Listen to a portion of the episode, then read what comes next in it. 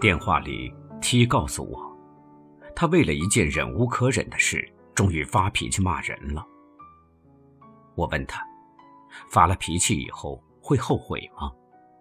他说：“我要学着不后悔，就好像摔了一个茶杯之后，又百般设法要再粘起来的那种后悔，我不要。”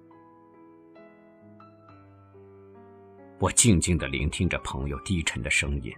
心里忽然有种怅惘的感觉。我们在少年时，都有着单纯与宽厚的灵魂的。为什么？为什么一定要在成长的过程里，让它逐渐变得复杂与锐利呢？在种种牵绊里，不断伤害自己和别人呢？还要学着不去后悔，这一切，都是为了什么呢？那一整天。我耳边总会响起瓷杯在坚硬的地面上破裂的声音，那一片一片曾经怎样光润如玉的碎瓷，在刹那间迸飞的满地。我也能学会不去后悔吗？生命里充满了大大小小的争夺。包括快乐与自由在内，都免不了一番拼斗。年轻的时候，总是紧紧跟随着周遭的人群，急着向前走，急着想知道一切，急着要得到我应该得到的东西，却要到今天才能明白，我以为我争夺到手的东西，也就是我拱手让出的；我以为我从此得到的，其实，就是我从此失去的。但是，如果想改正和挽回这一切，都需要更多和更大的勇气才行。人到中年，逐渐有了一种不同的价值观。原来认为很重要的事情，竟然不再那么重要了；而一直被自己有意忽略的种种，却开始不断前来呼唤我。就像那草叶间的风声。那海洋起伏的呼吸，还有那夜里一地的月光，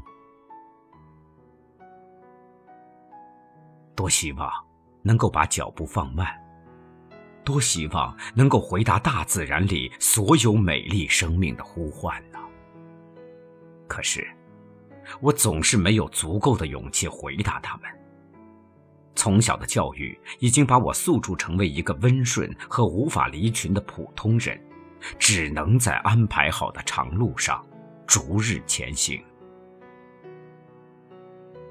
假如有一天，我忽然变成了我所羡慕的隐者，那么，在隐身山林之前，自我必定要经过一场异常惨烈的厮杀吧。也许可以这样说。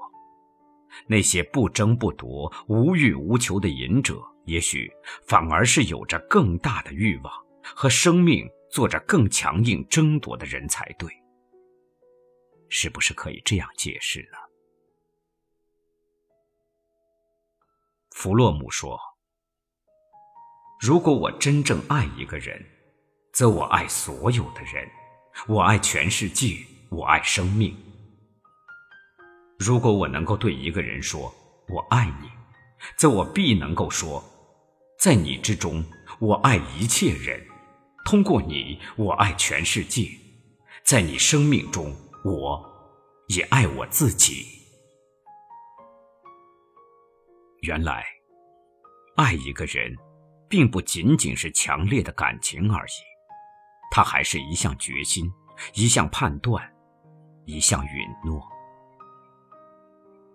那么，在那天夜里，走在乡间滨海的小路上，我忽然间有了想大声呼唤的那种欲望，也是非常正常的了。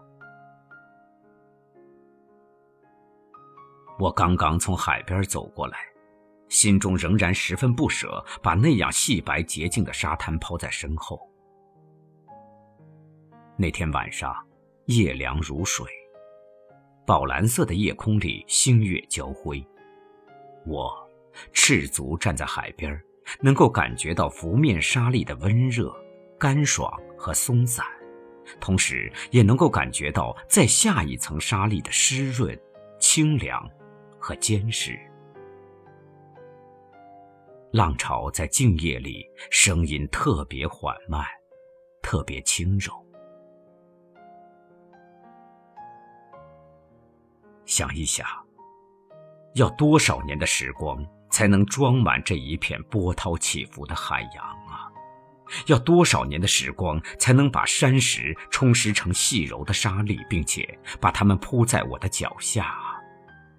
要多少年的时光才能酝酿出这样一个清凉美丽的夜晚？要多少年多少年的时光啊，这个世界才能够等候到我们的来临？若是在这样的时刻还不肯、还不敢说出久藏在心里的秘密，若是在享有的时候还时时的担忧它的无常，若是在爱与被爱的时候还时时计算着什么时候会不再爱与不再被爱，那么我哪里是在享用我的生命呢？我不过是不断的在浪费它，在摧折它而已吧。那天晚上，我当然还是要离开，我当然还是把海浪、沙岸还有月光都抛在身后。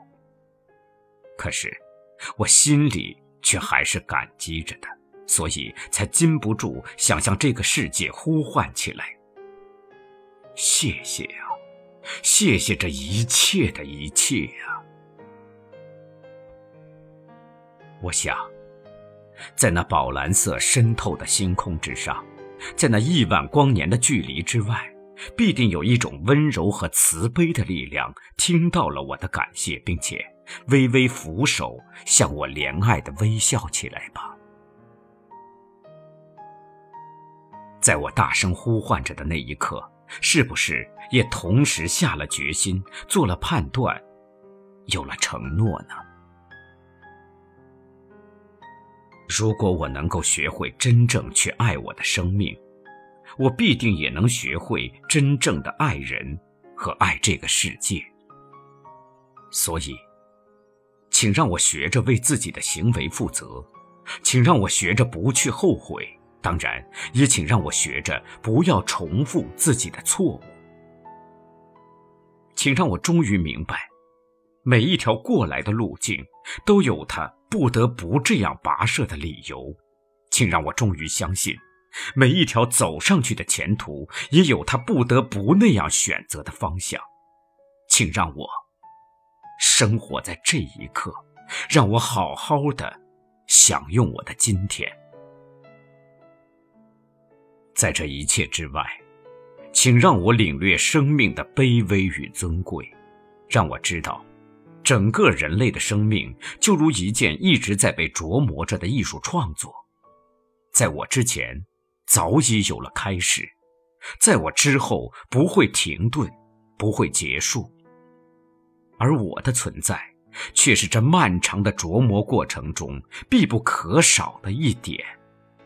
我的每一种努力都会留下印记，请让我，让我从容的品尝。